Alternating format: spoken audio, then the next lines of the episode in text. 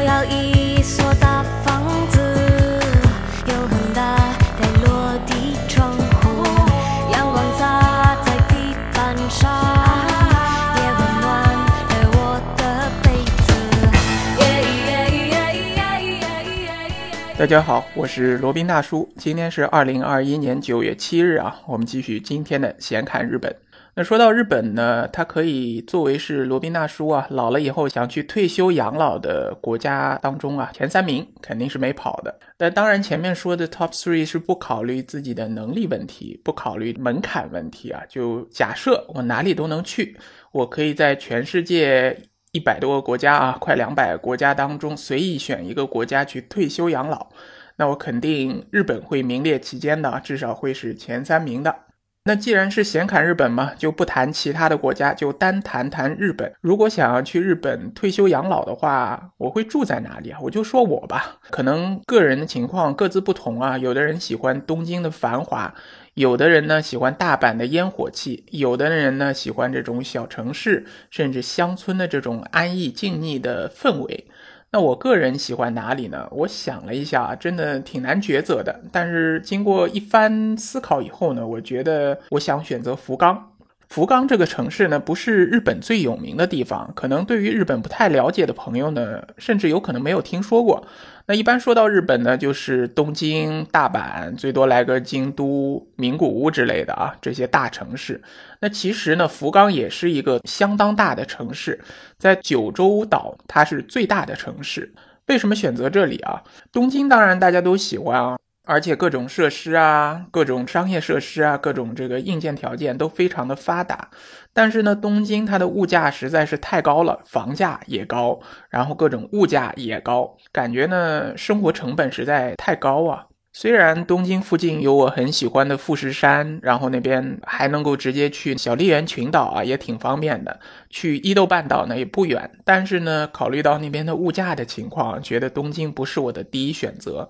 很多华人呢喜欢去大阪，因为大阪这边呢，一方面华人多，还有一方面呢，就是说前面讲的烟火气十分的足，生活气息很足，所以生活在那边呢非常方便。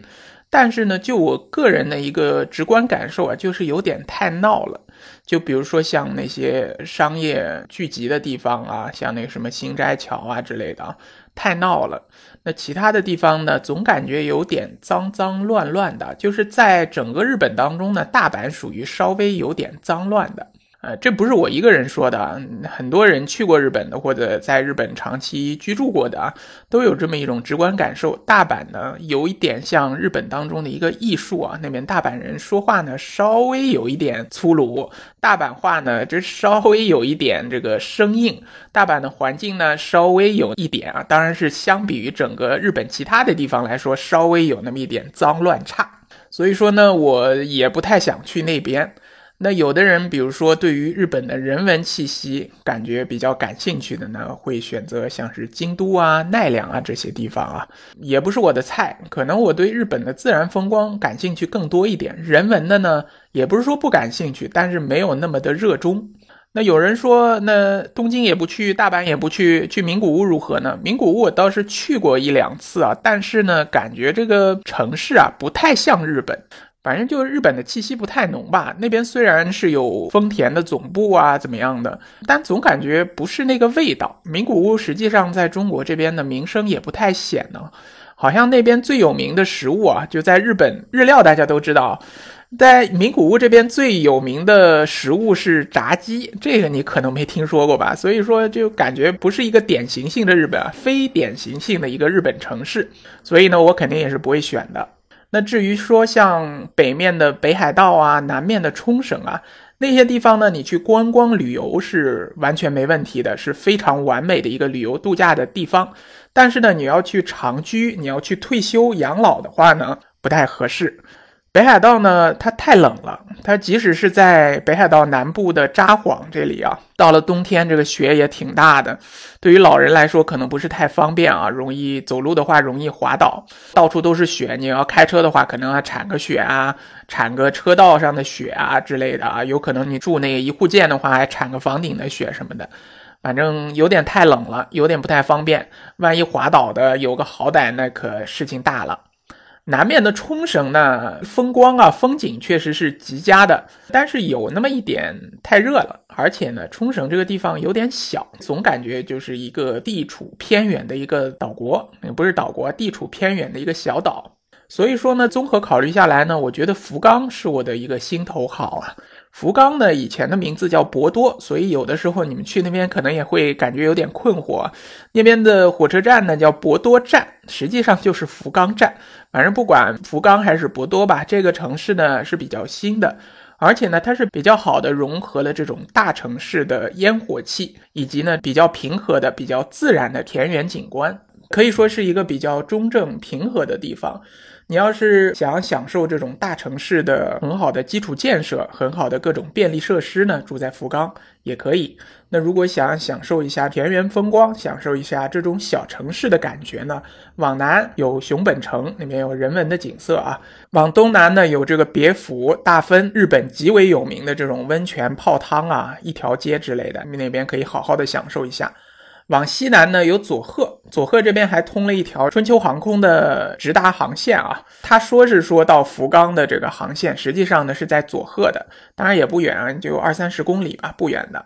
那再往南面一点呢，就是一个非常有名的叫阿苏火山啊，罗宾大叔也去过一回，那个火山口呢还是在那边鼓鼓的冒着蒸汽啊，应该不是死火山，叫休眠火山。往阿苏火山上面去呢，当中半山腰有一片地方叫草千里啊，那边也是有我非常好的这个回忆的啊。爬草千里那边的乌帽子山，爬到山顶以后，这个天地开阔，非常舒服。最重要的是在那一片草地上啊，躺在那边也好，坐在那边看看风景也好，都很舒服。而且在那边还吃了一顿马肉料理啊。九州岛那边人食品喜好比较比较奇怪，也不是说奇怪，比较特殊，那边是吃马肉的。反正有机会去九州的话，可以去尝试一下。那从福冈再往南面呢，就是鹿儿岛了。鹿儿岛我没有去过，但听说自然景观也是非常丰富的。然后往鹿儿岛再往南呢，就是屋久岛，这应该是一个日本的自然文化遗产吧？据说宫崎骏的那个《幽灵公主》啊，它的那个森林的取景地啊，就是原始的取景地，就是从屋久岛那边取景的。所以说呢，在福冈这边，你坐拥着整个九州的自然风光，同时呢又能享受大城市的这种便利的生活设施，对我来说，我觉得是非常满意了。而且更重要的是，那边的房价比东京和大阪都更加便宜一点，不管你是租房还是买房呢，都非常的舒服。所以说呢，综合看下来，我还是想定居在福冈的。当然，其实你住在小城市啊也没有问题。日本这边的国内的新干线也好，国内的航空线也好，都是非常的发达。你只要当地有新干线或者火车站或者机场，你想去哪里呢，都是一两个小时之内都可以搞定的啊。那对我来说呢，我还是喜欢福冈的。而且呢，福冈这边呢，离中国这边也很近，它在地理位置上几乎可以说是离中国大陆最近的了。除了那个冲绳，从福冈飞上海的话，应该也就一个多小时就到了，一千公里左右的航程吧。然后期间呢，还会越过韩国的济州岛。哦，对了，从福冈去韩国的釜山呢，也可以搭飞机，也可以搭那种高速的喷气船，或者那个叫气垫船吧。可以搭船直接到韩国的釜山去，你去韩国也很方便，然后去那个济州岛也很方便，去冲绳呢地理位置也很近，也就是一个多小时也就到了。所以说呢，整个可以说是一个四通八达的地方吧。作为一个退休养老的地方，回国也好，然后去日本的其他地方也好，去韩国也好，都很方便。当然，其他的地方有其他的地方的特色吧，个人有个人的选择。对我来说呢，福冈就是一个好地方。那如果你有机会能够定居在日本的话，你会选择哪一个城市呢？是东京、大阪、福冈、冲绳、札幌、名古屋，还是那些更加小众的城市啊？如果有这样的想法，或者你有什么样的看法，欢迎留言评论。啊，那再顺便说一下吧，就如果真的有这样的想法，想要移居日本的话，有什么样的渠道啊？也有不少朋友问我，罗宾大叔呢不是专门做这块的，但是可以简单介绍一下，移民日本呢没有什么投资移民的渠道啊，就砸钱你也砸不进去，几种渠道。一个呢，你就是到日本去留学，读一个日本的高校，高校毕业以后找工作，然后就可以留下来了，工作签证留下来，然后再慢慢的转身份。还有一种呢，就是经营管理移民，就是在日本设立一个公司，然后呢经营公司，然后有一定的流水，有一定的盈利，然后呢你就可以续你这个签证。续完签证到了一定的年限呢，就可以转身份入籍或者拿永居都可以。